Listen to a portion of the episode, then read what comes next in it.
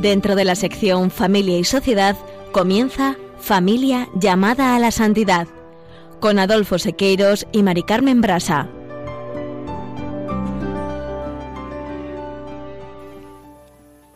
Muy buenos días, queridos oyentes de Radio María y Familia Radio María. Bienvenidos un lunes más al programa Familia llamada a la Santidad.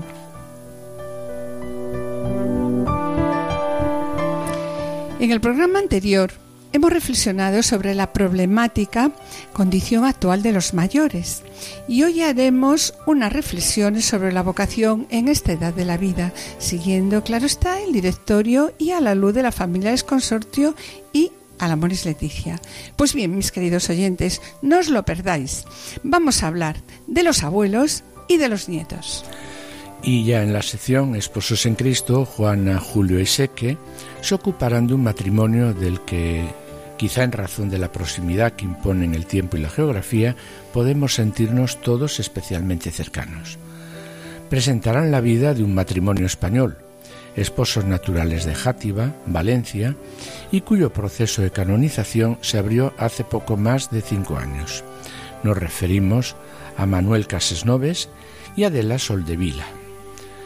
No os lo perdáis como ejemplo de vida. Y ya en el colofón contaremos con unos invitados especiales que nos reservamos para presentarlos luego y finalizaremos como siempre el programa con una oración. Directorio de la Pastoral Familiar. Como acabamos de presentar, en el programa anterior hemos reflexionado sobre la situación en la que se encuentran muchos de nuestros mayores, los ancianos.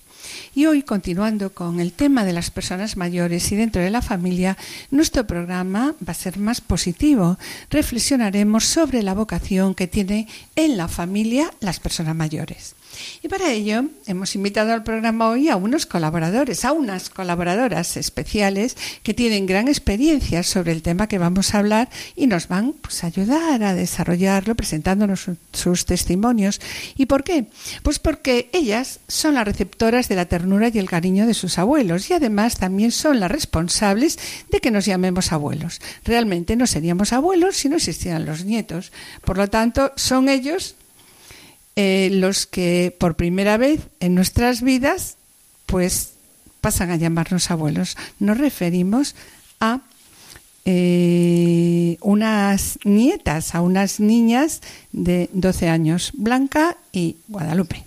Recordad, queridos oyentes, que en el programa anterior hemos comentado la importancia de respetar a los ancianos, aprender de ellos y, por favor, cuidadlos. Y como en el apartado 27 la familia es consorcio, nos recuerda de la siguiente manera, nos dice, hay culturas que manifiestan una singular veneración y un gran amor por los mayores. Y esas personas mayores, lejos de ser apartadas de la familia o de ser soportadas como un peso inútil, permanecen insertos en la vida familiar, desarrollando, está claro, una preciosa misión de ser testigos del pasado inspiradores de sabiduría para los jóvenes y también pues para el futuro. Y a continuación, este documento destaca que, sin embargo, otras culturas. Como está pasando en la nuestra, ¿no? Sí, como está pasando en la nuestra, por desgracia, y como consecuencia un desordenado, de un desordenado desarrollo industrial y urbanístico, han llevado y siguen llevando a los ancianos a formas inaceptables de marginación, que son fuente a la vez de agudos sufrimientos para ellos mismos. Y también, Adolfo, de un empobrecimiento espiritual para las familias. Sí. Los mayores tienen además el carisma de, que ya lo hemos comentado en otros momentos, ¿no? El carisma de romper las barreras entre las generaciones antes de que se consoliden. ¿Y cuántos niños han hallado comprensión y amor en los ojos y palabras y caricias pues, de sus abuelos? Y también cuánta gente mayor eh, no, ha suscrito con agrado las palabras inspiradas eh, en los proverbios cuando dicen la corona de los ancianos son los hijos de sus hijos. Sí, Mari Carmen. Y quiero destacar aquí la necesidad de integrar a estos ancianos en la vida familiar, como destaca el apartado 196 del Directorio de la Pastoral Familiar de la Iglesia de España, cuando dice, las personas mayores pueden desempeñar en el entorno de la familia una función de gran importancia en la educación de los más jóvenes. Sí, yo también quiero destacar, Adolfo, el testimonio de fidelidad matrimonial ¿no? que dan unos abuelos eh, que llevan casados 50, 60 años, ¿no? y el consejo también que los abuelos, por la experiencia que tienen, pueden ofrecer a los esposos más jóvenes. Recuerdo en este momento a, a mi padre, ¿no? ¿Recuerdas que cuando nuestros hijos se casaban les decía, Nunca os acostéis sin hacer las paces, sin rezar un Padre Nuestro. Es cierto, sí. Mm. Mm. Mil tormentas has pasado ya, que es verdad que lo has pasado mal, ya lo sé. Que mil horrores te han tratado mal y que el tiempo no puede volver hacia atrás. Ocho décadas y algún año más. Sigue luchando siempre hasta que no puedas más. Que las piedras que he visto hacen más duro el camino y que sabes que lo estás pasando mal. Pero en el fondo tu vida no ha estado nada mal en el fondo tú sabes que eres árbol de mi vida. Pero tú siempre has sido ejemplo para mí. Sabes, esto es así.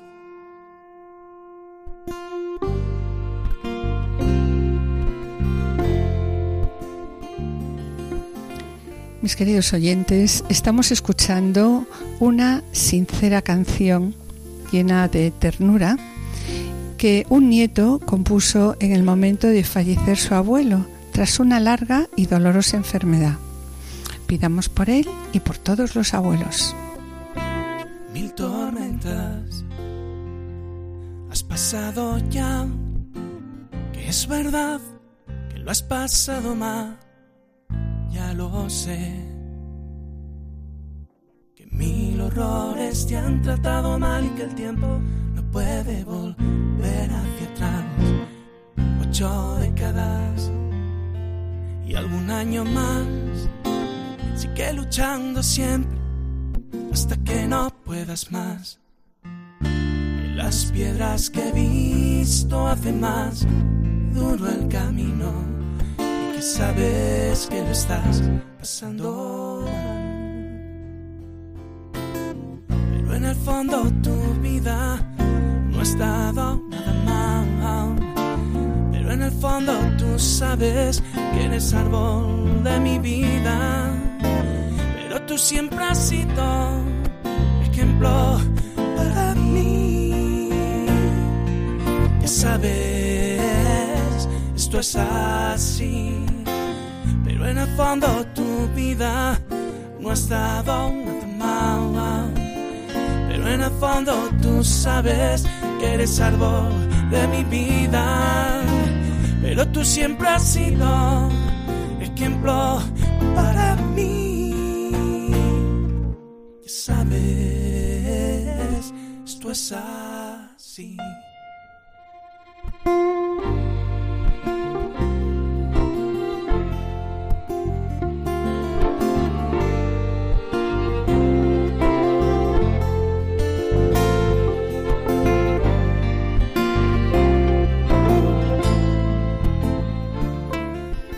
Queridos oyentes y familia Radio María, estamos en el programa Familia llamada a la Santidad dirigido por Adolfo Sequeiros y quien les habla Mari Carmen Brasa.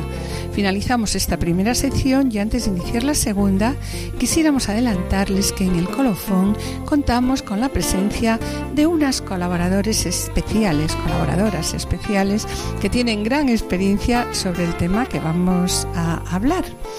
Eh, porque ellas realmente son las receptoras de la ternura y el cariño de sus abuelos. Nos referimos, claro está, a Blanca y Guadalupe.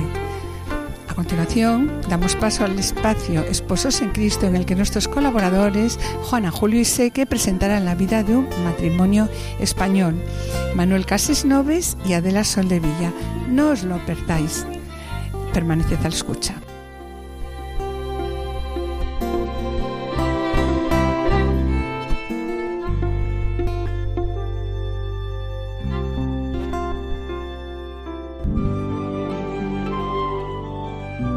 Esposos en Cristo.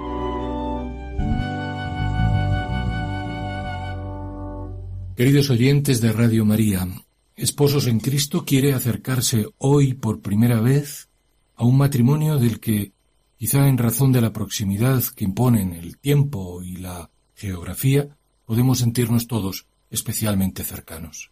Se trata, y de ahí quizá esa particular afinidad, de un matrimonio español, naturales de Játiva, en Valencia, y cuyo proceso de canonización se abrió hace poco más de cinco años. Nos referimos a Manuel Casesnoves y Adela Soldevila. Manuel y Adela nacieron en esa localidad valenciana en 1904 y 1906, con apenas pues un par de años de diferencia, lo que explica su cercanía desde la misma infancia. Iban al mismo colegio, eran compañeros de juegos, y así transcurrieron los años hasta que ambos ingresaron al bachillerato en el Instituto de Játiva. Adornados los dos de notables cualidades personales, él era un chico inteligente y educado, ella agradable y con don de gentes, Manolo, sin embargo, es más callado y Adela más inquieta y arrojada, Baste con decir que ella fue la primera chica en ingresar en el Instituto de Játiva en medio de todos sus compañeros varones. En realidad, como sucede en cada historia matrimonial, la mano de Dios había ido tallando sus corazones para un futuro común. Sin que apenas se dieran cuenta, de sus respectivas familias habían recibido estupendas lecciones de cariño, de bondad, de mansedumbre, de amor a la verdad y a la justicia. Correspondía ahora, terminado el bachillerato, encaminar el porvenir. Es el momento en que Manolo y Adela, aunque ya se quieren mucho y la separación duele, deben alejarse. Manolo va a estudiar farmacia en Madrid y Adela magisterio en Valencia, y ambos lo hacen con notable provecho. Así que, acabada la carrera, Manolo regresa a Játiva para trabajar en la farmacia de su abuelo. Adela, por su parte, empleará también esos años de estudio en Valencia para la reflexión y el crecimiento de su espiritualidad por medio de la oración a la que desde siempre la había encaminado su madre con gran sabiduría. Ya ambos, pues en Játiva, su reencuentro los convierte en novios. Pero mientras Manolo se haya plenamente decidido a casarse, quiere estar siempre con Adela, ella no termina de ver con claridad el compromiso espiritual de él. Así que, después de orar mucho, con cariño pero con firmeza, le expone a Manolo su preocupación. Sabía que necesitaba a alguien que compartiese plenamente la fe y lo expresó con la sencillez y la rotundidad que nace del corazón enamorado. Manolo, si no eres capaz de compartir conmigo la asistencia a misa y el rosario, tendré que dejarte. Manolo, preparado y con prontitud, respondió, Adela, contigo siempre. Y así fue. En abril de 1927 contrajeron matrimonio en la colegiata de Játiva. Ambos tenían claro que se habían comprometido ante Dios y querían que Jesús fuese el fiador de su familia. Inician así un largo camino de testimonio cristiano fundado en el respeto mutuo, el sentido del deber, el amor y la constante referencia a Dios.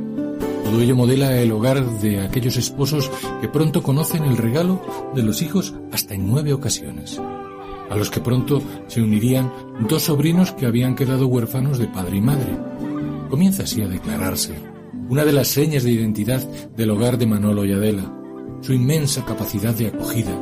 Explica que en su andadura, bajo las diversas circunstancias de la vida, llegaran a vivir bajo su techo sumando a familiares y allegados que lo necesitaban hasta cerca de 20 personas, a pesar de lo cual en su hogar siempre reinaba la armonía, sin discusiones, con un trato cariñoso, especialmente entre los padres.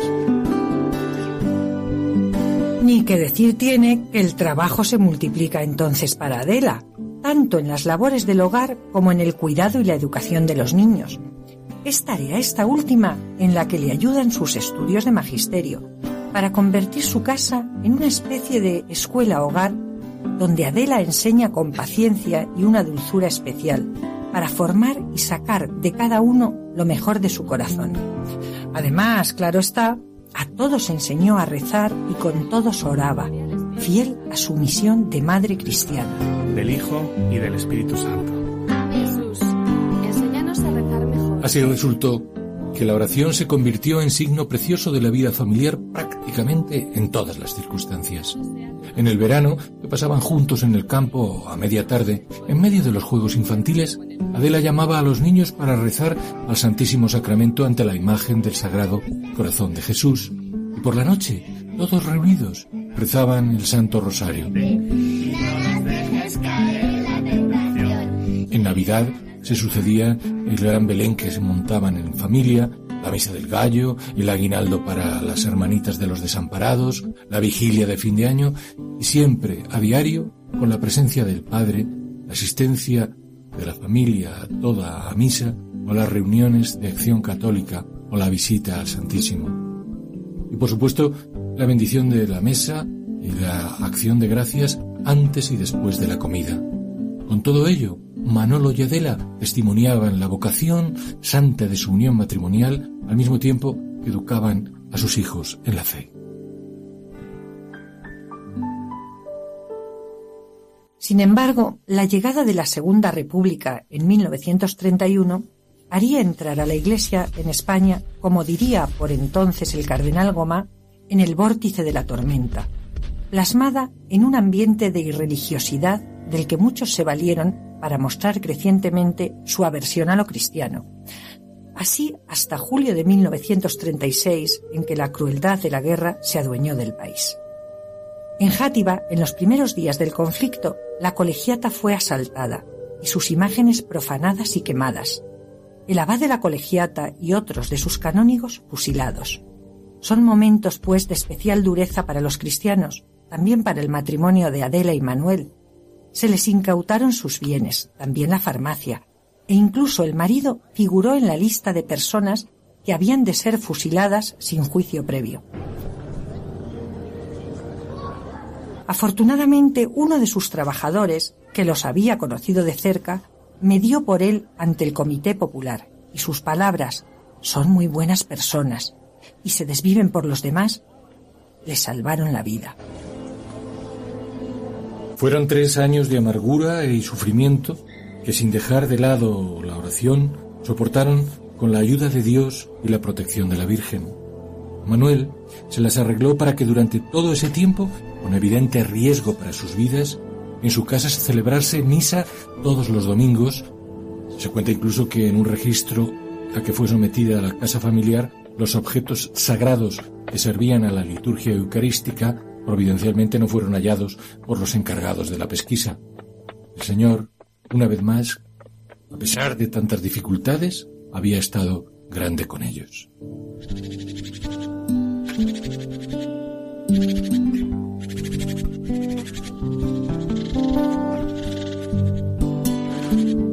Terminada la guerra, y aun en medio de la alegría restaurada, había demasiadas heridas abiertas es el momento en que Manuel y Adela comprenden que su misión es curar esas heridas, sembrar la paz y comunicar la fe.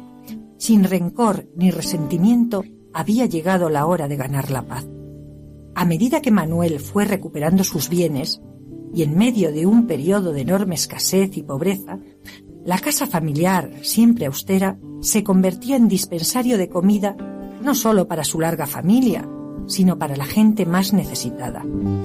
En especial la farmacia de Manuel es el lugar donde muchos, sin dinero, acuden a pedir medicinas. Y la caridad de Cases Noves hace el resto. Baste con decir que popularmente el establecimiento de Manuel era conocido como la farmacia de los pobres.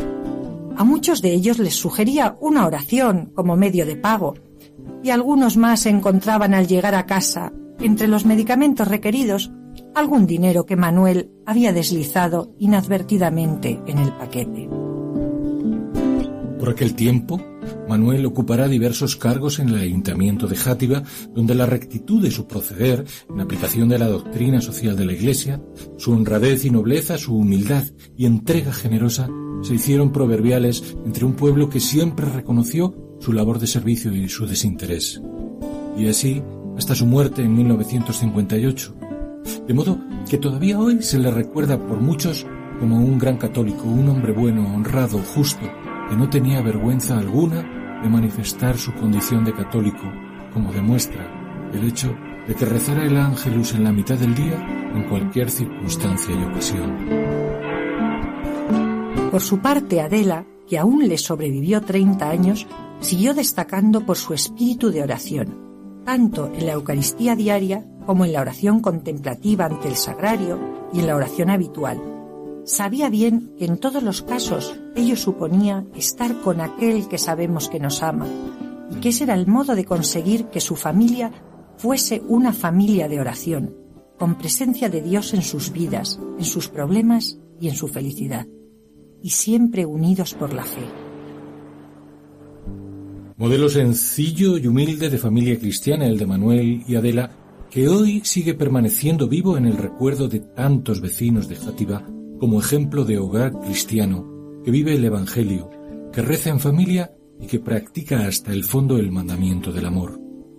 Nada raro, por tanto, que en 2006 el Papa Francisco, por entonces arzobispo de Buenos Aires, habiendo tenido conocimiento del libro biográfico de este matrimonio valenciano, remitiera una carta personal a la familia en la que manifestaba haber quedado vivamente impresionado por el testimonio de santidad de este matrimonio y además animaba a que se impulsara su proceso de canonización.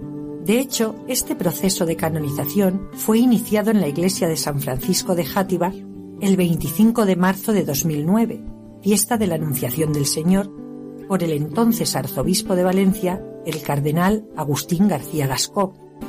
Tras la clausura de la fase diocesana en 2013, la causa fue remitida a la Santa Sede, donde continúa la instrucción en la, en la Congregación Vaticana para las Causas de los Santos.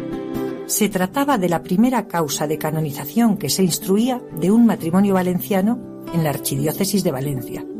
Sin duda, un hecho que nos llena a todos de satisfacción, por cuanto supone un reconocimiento más de la dimensión de santidad que irradia el matrimonio que funda sus raíces en el amor de Cristo. Y así, con este mensaje de común alegría, nos despedimos, amigos oyentes, hasta el próximo programa Dios mediante. Un saludo y que Dios les bendiga.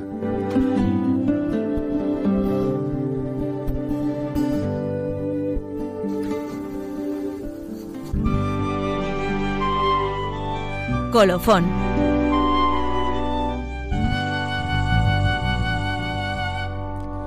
Después de haber escuchado un ejemplo de coherencia de vida del matrimonio Cases Novas Soldevila, vamos a presentar la segunda de las catequesis publicada por el Papa Francisco dedicada a los ancianos, que en el ámbito de la familia son los abuelos.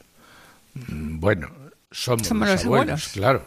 Sí, y en esta catequesis, la catequesis del 11 de marzo del 2015, el Papa propone que no es hora de dejar de remar, los abuelos son el coro espiritual que sostiene a los que luchan y trabajan. Los mayores, dice, tienen una especial vocación en la familia. ¿Y cuál es? Rezar. Rezar para sostener a los que luchan y trabajan. También tienen la vocación de ser testigos de la fidelidad al Señor y también comunicar la sabiduría a los jóvenes.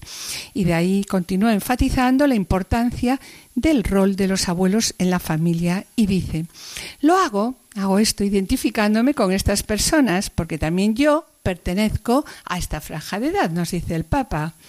Eh, y nosotros, pues también nos identificamos, ¿no? Con lo que dice el Papa, porque así lo sentimos. Somos abuelos y estamos esperando el nieto número 13, que es el mayor regalo que Dios nos hace, ¿no?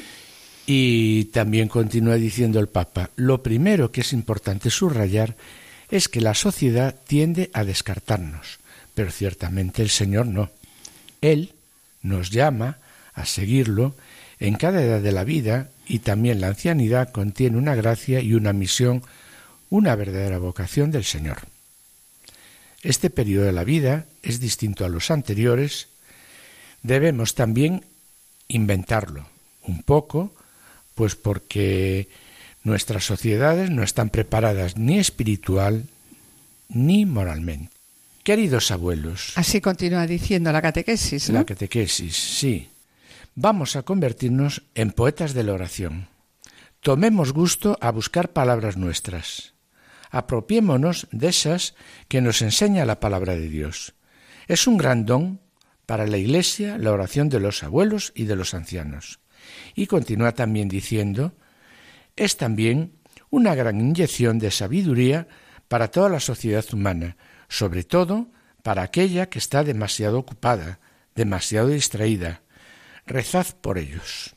Bien, y sobre esto que acaba de decir el Papa, queremos comentaros que el primer día, el primer momento de nuestro día debe ser la oración. Es ir a Dios, estar con Él, escucharle en su palabra. Esta relación para nosotros de ir a la oración al comenzar el día es fundamental. Si tenemos un Padre que nos ama, que nos ha dado la vida, que nos cuida, que nos sostiene cada día, que nos ha pensado y soñado desde siempre, ¿cómo vamos a levantarnos y empezar el día sin acercarnos a estar con Él? Sin darle los buenos días, sin preguntarle cómo está, sin escuchar que nos habla el corazón, que nos diga lo que quiere de nosotros, conocer su voluntad. De ahí, mis queridos oyentes, que es nuestro mejor tiempo del día, tiene que ser para Él, la oración es nuestro oxígeno para respirar, es nuestro alimento espiritual. Y de la misma manera que al levantarnos tenemos la necesidad de tomarnos un café, ¿no? Y no podemos dejar de comer para alimentar nuestro cuerpo, pues tampoco podemos dejar de orar, porque es necesario orar para alimentar nuestro espíritu.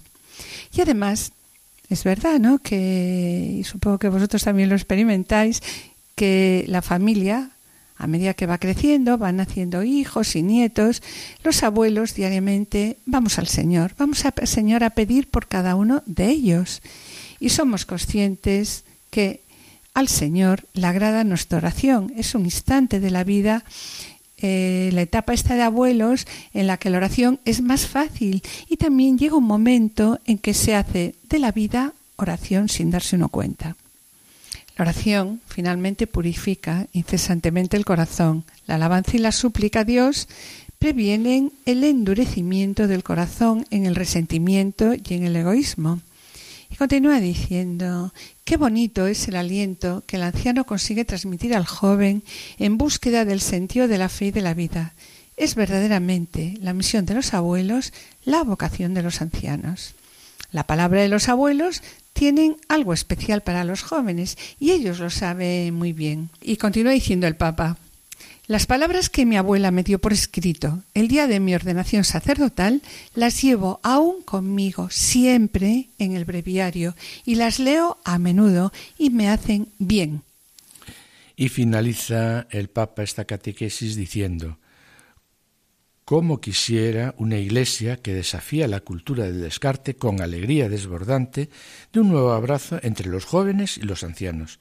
Y esto es lo que hoy pido al Señor, ese abrazo. La catequesis de hoy está centrada en la importancia que los abuelos tienen en la familia y en la sociedad. Ciertamente se trata de una etapa especial de la vida y hasta cierto punto novedosa también para la espiritualidad cristiana. Pero el Señor nos llama a seguirlo en todos los momentos y circunstancias. Las personas mayores también tienen una misión que cumplir y una gracia especial para llevarla a cabo. Como les hemos comentado, hoy tenemos con nosotros a unos invitados especiales a unas invitadas especiales que tienen gran experiencia sobre el tema que vamos a hablar y nos van a ayudar a desarrollarlo. Porque son ellas las receptoras de la ternura y el cariño de sus abuelos y además son ellas las responsables de que nos llamemos abuelos. Realmente, mis queridos oyentes, nosotros no seríamos abuelos si no existieran los nietos. Son ellos los que eh, por primera vez en nuestra vida pasan a llamarnos abuelos y nos dan el título de abuelos. Nos referimos, claro está, a Blanca y Guadalupe, a las que vamos a pedirles que se presenten. Hola Blanca, hola, Guadalupe. Hola, hola. Eh, me llamo Blanca, tengo 12 años Eh, voy a pasar a segundo de la ESO y voy al colegio San Gabriel en Alcalá y tengo dos hermanos. Em, hola, eh, yo soy Guadalupe y tengo 12 años igual que Blanca para pasar a segundo de la ESO. Claro, porque son gemelas. Estudio en el Colegio de los Pasionistas y tengo dos hermanos, mi hermana Blanca y mi hermano Pablo. Muy bien. Además, eh, también tengo que confesarles, mis queridos oyentes, un secreto. Cuando les hemos propuesto a Blanca y a Guadalupe que vinieran a la radio, a Radio María, pues se pusieron muy contentas, ¿no? Y les dijimos que, bueno, que íbamos a hablar sobre los abuelos. Bien, pues quiero quiero revelarles aquí un secretillo, como decía, no, se presentaron con 10 folios escritos, es verdad, con una perfecta reacción. Ya nos lo había avisado su padre, ¿no? Si le pedís algo a las gemelas, van a escribir. Y como les encanta escribir historias, bueno, pues nos van a tener mucho escrito. Entonces, pues vamos a tener con ellos pues una preciosa entrevista y nos van a presentar su testimonio. Entonces, eh, lo primero que vamos a hacer si os parece, contadnos qué vais a hacer este verano. Pues este verano nos vamos a ir a Galicia, a Celanova. Es un pueblo de Orense en, al que vamos todos los años con todos los primos y tíos y nos reunimos allí toda la familia. ¿Y cuánta gente os juntáis en Celanova? Pues allí nos juntamos, bueno, solamente somos 12 nietos más eh, tíos, abuelos y... Mm, y todos los añadidos. sí. Bien, ¿y qué es para vosotros Celanova? ¿Qué hacéis en Celanova? Eh, pues eh, siempre hay algo divertido que hacer porque como estamos todos juntos y siempre hay algún juego, pues nos divertimos mucho. ¿Y además en Celanova, dónde vais en verano? Pues también vamos a un pueblecito de Santander, al lado de Puente Viesgo, que en el que, bueno, como allí hay muchos planes, nunca estamos aburridos. Siempre hay mm. algo que hacer. Y volviendo al tema que nos ocupa hoy, las personas mayores, abuelos y bisabuelos, quería haceros una pregunta. ¿Habéis conocido a vuestros bisabuelos? Sí, eh, hemos, los hemos conocido y ha sido una maravilla. ¿Y a cuántos? Pues he de decir que he conocido a cinco, ni más ni menos que de todos mis bisabuelos. Uy, eso es una gran suerte, es una gran suerte el poder conocer a tus bisabuelos. Y entonces ya como conocisteis también a los bisabuelos, pues yo lo que quería pediros es que paséis a describirlos, describidme a vuestros bisabuelos. ¿Qué podéis decirme de cada uno de vuestros bisabuelos? Una anécdota. Cada uno era tan dulce y especial como ningún otro en el mundo. Mm, un recuerdo muy bonito que tengo grabado en mi memoria es cuando mi bisabuelo Germán nos sacaba de paseo por, por la finca de Celanova, que en verano es como un auténtico paraíso, a dar de comer a los pájaros frente al pozo. Sí, sí. También recuerdo que una mañana sobre las nueve, más o menos después de desayunar, eh, sobre el jardín revoloteaban unos pajarillos. Entonces él me cogió de la mano y me dijo, ¿me acompañas? Yo no sabía muy bien a dónde iba, pero le acompañé. Entonces fue a la cocina y cogió eh, pan y leche. Y fue, en el cuando llegamos al pozo fue derramando la leche sobre él y después incorporó los trozos de pan y fue una maravilla porque al instante el patio se llenó de pajarillos. Fue un momento digno de recordar. Otra anécdota muy bonita es una que viví con mi bisabuela Marita, que por cierto sigue viva, cuando de merendar nos hacía un membrillo delicioso casero y lo servía con queso en unos platos de porcelana súper bonitos y muy delicados. Sí, a mi bisabuela Marita también vamos a visitarla, jugamos con ella y le hacemos compañía. Ella es la mar de feliz cuando estamos junto a ella. Ella me ha enseñado muchas cosas útiles que me han servido en el día en mi día a día y es una auténtica ganadora porque tiene 93 años ya, que se dice pronto. bueno, también recuerdo cuando mi bisabuela Conchita eh, me cogía en brazos y me daba chocolate. Y a decir verdad, el chocolate sabía mejor cuando ella estaba al lado mía. Reconozco que su especialidad era el flan de huevo. Qué, bien rico, ¿eh? cocinaba. Qué rico lo Ay, que estáis sí. diciendo. Bueno, otro recuerdo, bastante cómico por cierto, ocurrió mm, un día en la casa de mi bisabuela Amparo. Lo re- mira, lo recuerdo como si fuera ayer. La bisabuela estaba sentada al lado de mi madre en un gran sofá amarillo en el salón. Vestía un vestido muy elegante que le quedaba estupendamente. Lo curioso ocurre ahora, cuando no se sabe por qué, comenzamos a llamar a la bisabuela con un nombre muy cómico. Bisabuela Panda. Ahora mismo no me acuerdo muy bien de cómo se nos ocurrió ese nombre, pero es un recuerdo muy cómico y tierno. Además, era muy espontánea, era maravillosa. Y mi bisabuelo Arturo, bueno, no tengo muchos recuerdos de él, ya que era muy pequeña, pero sí que sé que era un hombre valiente y encantador. También era una persona muy tranquila y, la verdad, todo un santo. Al resto de mis bisabuelos, bueno, no les llegué a conocer, pero según he escuchado he de decir que son buenísimas que eran buenísimas personas.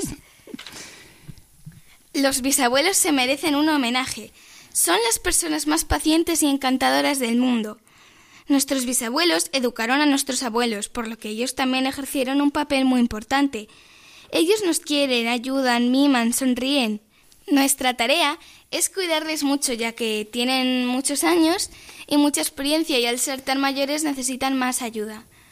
Y nuestra segunda tarea es pasar mucho rato con ellos para que se sientan queridos por sus bisnietos. Como ven mis queridos oyentes, no necesitamos hacerle ninguna, ninguna pregunta a nuestras queridas eh, Blanca y Guadalupe. Pasamos ahora a escuchar eh, una melodía, La casita de Nazaret, que nos van metiendo poco a poco en el tema y la importancia de que a través de la voz de los niños, en muchos momentos de nuestra vida, escuchamos la palabra de Dios.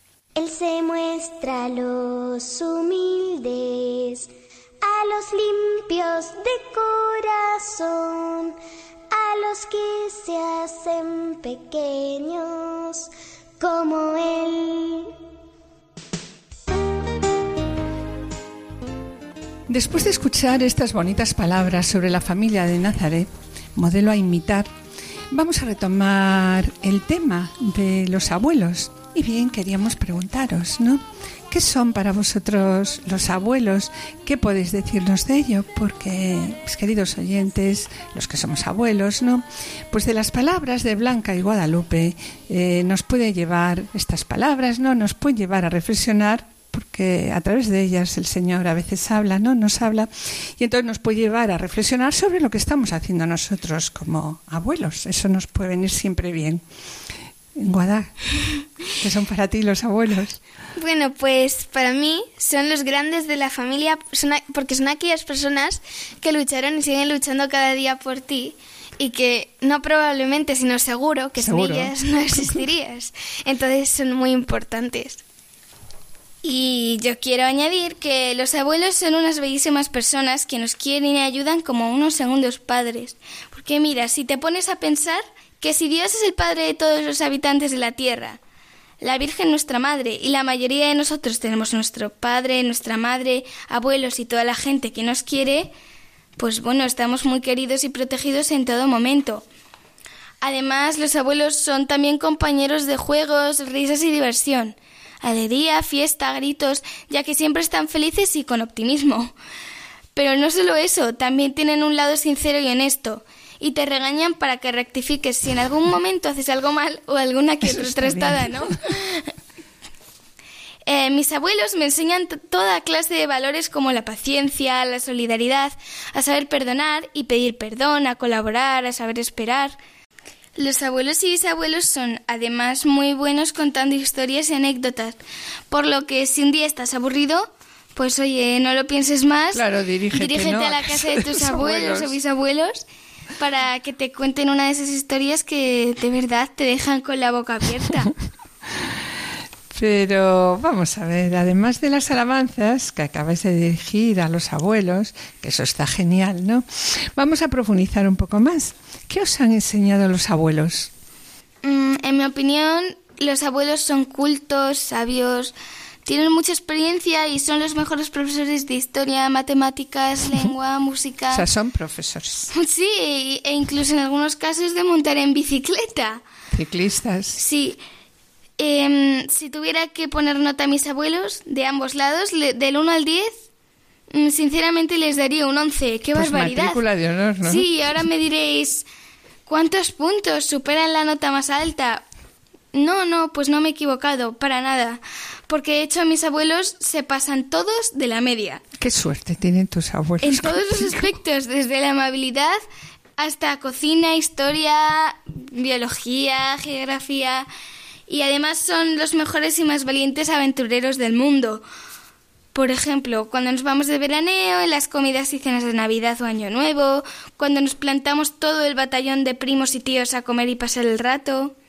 Vamos a ver, vamos a ver. Blanca o Guada. No, que estás muy calladita, Guada.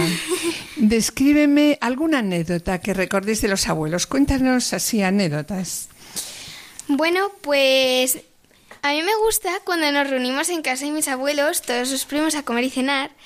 Y pasamos el rato charlando, haciendo- hacemos obras de teatro y preparamos cosas. Y, mm, y ese, ese ratito siempre nos lo pasamos muy bien. O Nos sea, que hacéis mucho. representaciones, bailáis. De ¿no? todo, Un poquito de, de todo. todo. Blanca, ¿qué quieres decir algo? Bueno, pues eh, mis abuelos organizan unas demostraciones de cetrería ¿También? cada año o casi todos los años y nos disfrazamos de medievales y después vamos a cenar todos juntos. Bueno, qué bien, qué bien, qué maravilla, ¿no? Además, tenemos la suerte de que si nos caemos o si nos hacemos daño, pues mi abuelo siempre nos cura. es, es una suerte. Y yo recuerdo con cariño las tardes de verano en Celanova, cuando merendamos, charlamos, cantamos, nos reímos un poco y estamos todos juntos. Además, eh, son sin duda los mejores contadores de historias y las personas que te hacen mantenerte firme y recto pese a tus dificultades y miedos. Y yo quiero añadir que los abuelos son como superhéroes, ¿no? Que nos salvan de los peligros, nos quitan nuestros miedos y piensan en cada uno de sus nietos.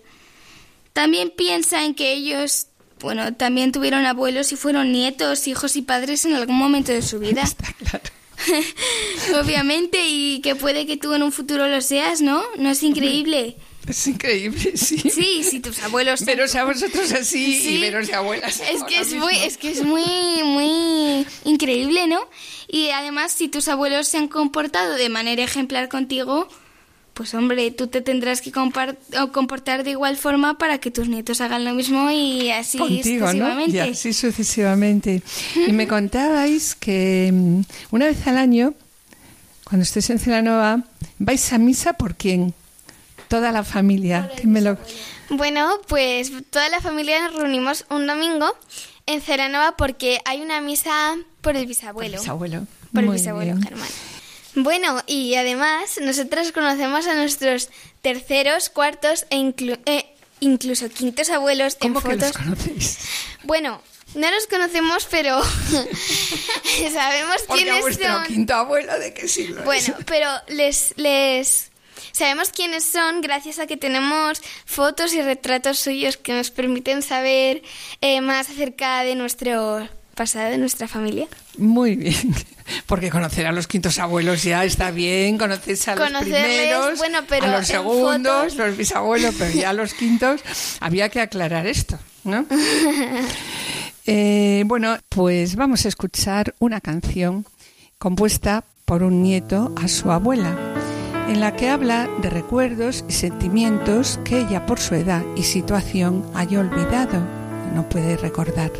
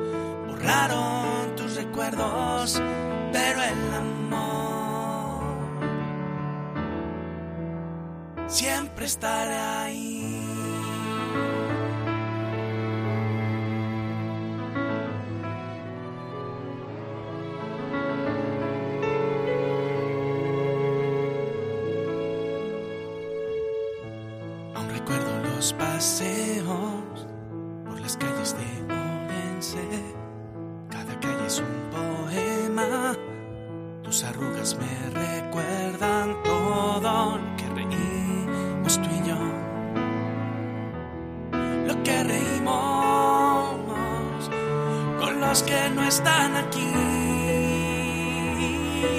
Tu pelo cano, tu delgadez, tu sonrisa,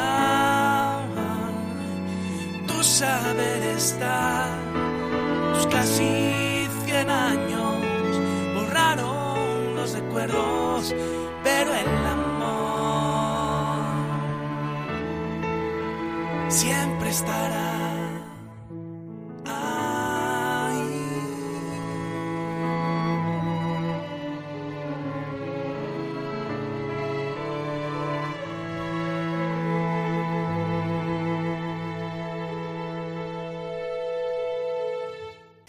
Bueno, eh, ¿qué más os gustaría añadir sobre, sobre los abuelos?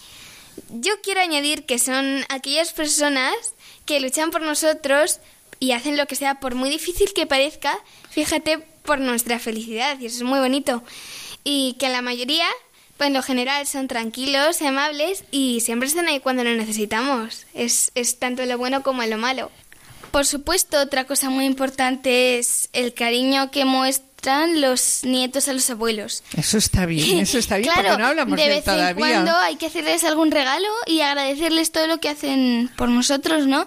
Decirles que les Yo quieres, creo que el mejor regalo. ¿Cuál es el mejor regalo que le puse a hacer a tu abuelo, a tu abuela? ¿Cuál es el mejor regalo? Eh, darle las gracias. Bueno, también, también dar las gracias, pero un abuelo nunca espera las gracias. ¿Cuál sería el mejor regalo? Pues bueno, yo creo que el mejor re- eh, regalo sería darles muchos cariños, abrazos y ayudarles en todo lo posible y, y siempre estar atentos a ellos. Claro, un beso. es Un lo- beso, un ¿no? beso es muy bonito, sí. Claro, es lo que Mira, me... imagínate que tu vida es una caja y que cada vez que ayudes a tus abuelos, pues metes una galleta. Y tu objetivo es llenarla y regalarle esas galletas a Dios. Ah, Eso es lo que debes ¿eh? hacer para ser más feliz. Y es lo que quiere Jesús que hagamos. Los abuelos y bisabuelos son un cofre que no está lleno de oro, diamantes ni joyas. No, sino que está lleno de algo mucho mejor que es pues el amor. Blanca, acabas de decir ahora eh, una palabra pues que no tengo muy claro yo el significado y en la que la sociedad actual pues la utiliza muchas veces mal. Y está una palabra que generalmente está más mal aplicada. ¿Qué es para ti el amor? Mm, Bueno, en mi opinión, el amor es lo más importante y por muchas posesiones que tengas, si no tienes amor es como si estuvieras absolutamente vacío, ¿no? Y tu caja de galletas, por así decirlo, no tuviera pues ni una, vacía. ni una sola. Estuviera vacía. Eh, bueno, yo quisiera añadir que cada uno de nosotros ha nacido en una familia que le ha aportado muchas cosas buenas y, en fin, la persona que es actualmente. Y bueno, para los cristianos, desde el momento en el que has sido bautizado, perteneces a una gran familia, que es la Iglesia, a la que pertenecen gente de todas las edades que comparten una misma fe y un mismo amor hacia Jesucristo. Eh, bueno, y que gracias al bautismo nos unimos a Jesús para siempre y pasamos a formar parte de esta gran familia. La Iglesia nos transmite la fe recibida de los apóstoles que expresamos en el credo y nos enseña eh, a seguir a Jesús. Eh, en la Iglesia se hacen realidad las palabras que Jesús dijo a sus discípulos. Donde dos o tres están reunidos en mi nombre, allí estoy yo en medio de ellos. Bueno, y en mi caso, tengo una familia que me quiere y fortalece mi fe en Cristo. Todos mis familiares, sin excepción, son fantásticos porque a todos ellos les debo la vida. Y también la persona que soy actualmente. Eh, por todo ello quisiera pedir a Dios por las familias, en especial por las familias cristianas y también por mi familia. Y quisiera dar gracias a Dios por mis abuelos y bisabuelos, que es de lo que estamos hablando. Como veis, mis queridos oyentes, Guadalupe traía preparado lo que quería decirnos y como vemos se ha puesto trascendente, porque os aseguro que son sus escritos y sus palabras, ¿no? Y ahora pues vamos a pedir a Blanca también la última palabra, que también veo que trae una última palabra preparada. Blanca, ¿qué quieres decirnos? Ahora solo me quiere decir una palabra que es, bueno, muy intensa, muy bonita, muy especial, muy cierta. Una palabra que no todos utilizamos muy a menudo, siendo sinceros, pero hombre, deberíamos utilizar más veces. La palabra es gracias. Gracias por dar la vida por mí, por estar a mi lado, por todo. Gracias por ayudarme y por protegerme. Familia, gracias. Bueno, mis queridos oyentes, después de estas dos brillantes colaboradoras, ¿eh? Eh, llenas de espontaneidad, os lo aseguro, y de ganas de hablar, vamos a decir a Radio María, que cuando crezcan un poquito más, que las puede eh, realmente, pueden ser voluntarias como redactoras, como locutoras, ¿no? Eh, bueno, pues después de esta brillante charla que hemos tenido con ellas, realmente como veis han hablado ellas todo el rato, nosotros solo podemos decir al Señor gracias, gracias por los dones que recibimos día a día y gracias a vosotros, Blanca y Guadalupe, gracias por haber aceptado la invitación de nuestra querida Radio de la Virgen, que la Virgen os llene de bendiciones. Muchas gracias. Muchas gracias, nos lo hemos pasado muy bien. Sí. Ha sido una experiencia muy bonita venir aquí a la radio. Y bueno, y tenéis ganas de, y tendréis ganas de volver otra vez, ¿no? Sí, claro, siempre. Y nosotros encantados de contar con vuestras colaboraciones. Muchas otras encantadas de venir a colaborar, ¿no?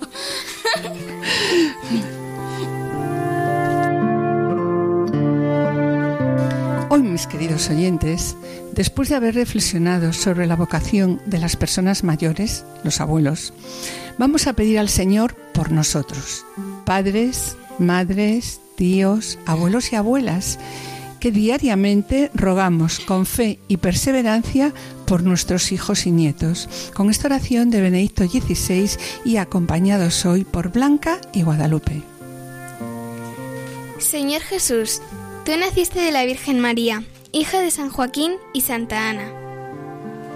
Mira con amor a abuelos de todo el mundo, protégelos. Son una fuente de enriquecimiento para las familias, para la Iglesia y para toda la sociedad. Sosténlos, que cuando envejezcan sigan siendo para sus familias pilares fuertes de la fe evangélica custodios de los nobles ideales, hogareños, tesoros vivos de sólidas tradiciones religiosas.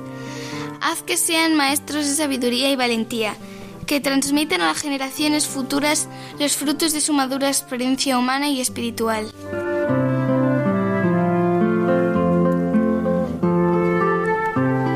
Señor Jesús, ayuda a las familias y a la sociedad a valorar la presencia y el papel de los abuelos, que jamás sean ignorados o excluidos, sino que encuentren respeto y amor, y a sentirse acogidos, ayúdales a vivir serenamente y a sentirse acogidos durante todos los años de vida que les concedas.